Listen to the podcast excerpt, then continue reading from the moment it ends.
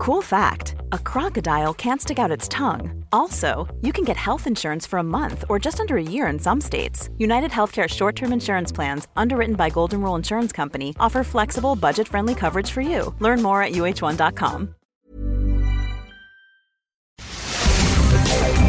Divagando en la mente de un espacio donde semana a semana llevaremos a la silla de los psicoanalistas las mentes más tormentosas para ser analizadas por los expertos. Con Rocío Arocha, Ruth Axelrod y José Estrada.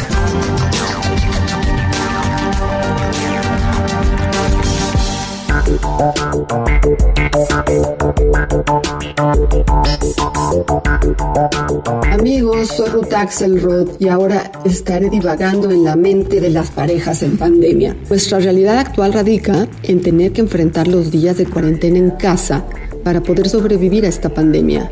Ese coronavirus COVID-19 nos tiene a todos de cabeza y nos ha obligado a todos a realizar cambios en la forma de vivir, en nuestra forma de vincularnos con nuestros semejantes y evidentemente en la forma en que nosotros confrontamos los asuntos del amor. Está raro, porque ¿cómo definimos el amor en tiempos de COVID? Porque antes estar cerca era correcto, pero en esta época estar cerca de alguien que quieres lo puede poner en riesgo. Si dar un beso, solamente eso, deja un sello de duda en la salud propia y quizá también genera dudas sobre si ese beso ofrece fuerzas de vida o es un beso de muerte. ¿Qué tal, no? En el amor hay simple complicidad, pero también hay reciprocidad, dar y recibir.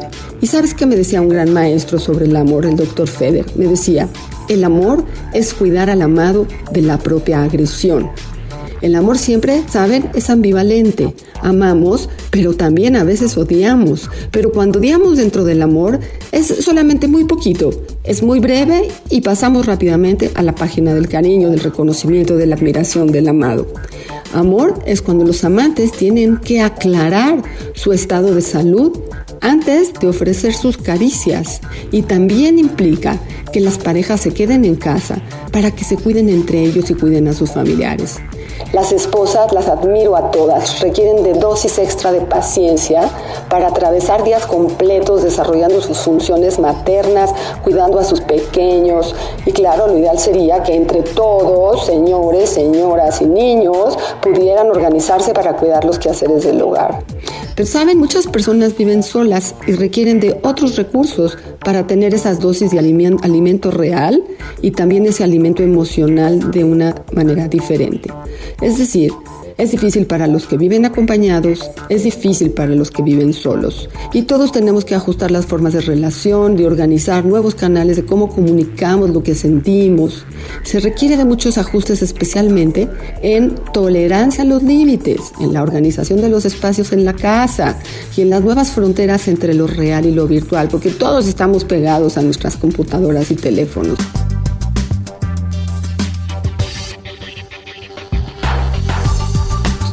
Tenemos que tener un poquito de organización, cómo usamos las redes sociales, el tiempo que usamos cada una de las computadoras para que esté distribuido entre todos y más para los niños que tienen que hacer homeschool.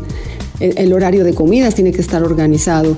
Veo que no es fácil y eso parecería una posible luna de miel, estar todos en casa, ¡eh, qué padre! Pero después de un rato se puede convertir en una luna de hiel porque en el encierro forzoso las características emocionales se hacen más evidentes y nuestras partes neuróticas, las normales de cada persona, se observan de una forma más transparente. No tenemos dónde guardarlas, tenemos menos paciencia, sufrimos estados de ánimos intensos como el enojo y la ira, la tristeza y la melancolía, la flojera, y no somos muy adeptos a ponernos a pensar, ni a entender, ni a platicar esos cambios.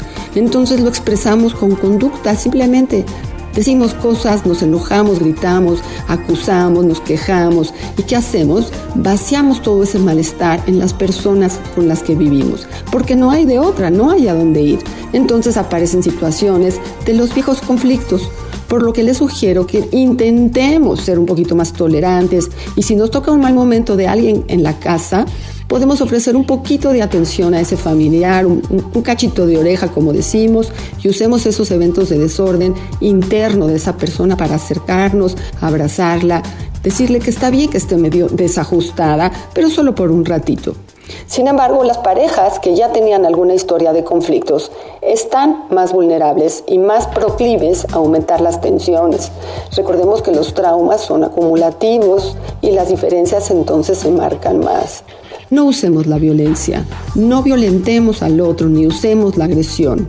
No se resuelve nada, sino que se aumenta el malestar y el resentimiento entre los familiares. Y todavía nos queda mínimo 30 días más en casa. No hay excusa para ser violento. Cuidemos no excedernos en consumo de alcohol, un poquito sí, porque en el exceso del alcohol perdemos el control. Pero pensemos juntos antes de perder el control, porque la autorregulación es nuestra responsabilidad. Bueno, hasta aquí yo soy Ruth Axelrod y estoy divagando en la mente de las parejas en pandemia. Pensemos juntos, síguenos.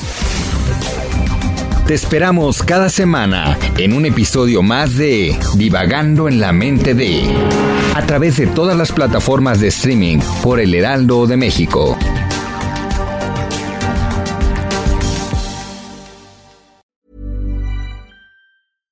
Ever catch yourself eating the same flavorless dinner three days in a row? Dreaming of something better? Well, HelloFresh is your guilt-free dream come true, baby. It's me, Kiki Palmer. Let's wake up those taste buds with hot, juicy pecan crusted chicken or garlic butter shrimp scampi. Mm. Hello Fresh. Stop dreaming of all the delicious possibilities and dig in at HelloFresh.com. Let's get this dinner party started.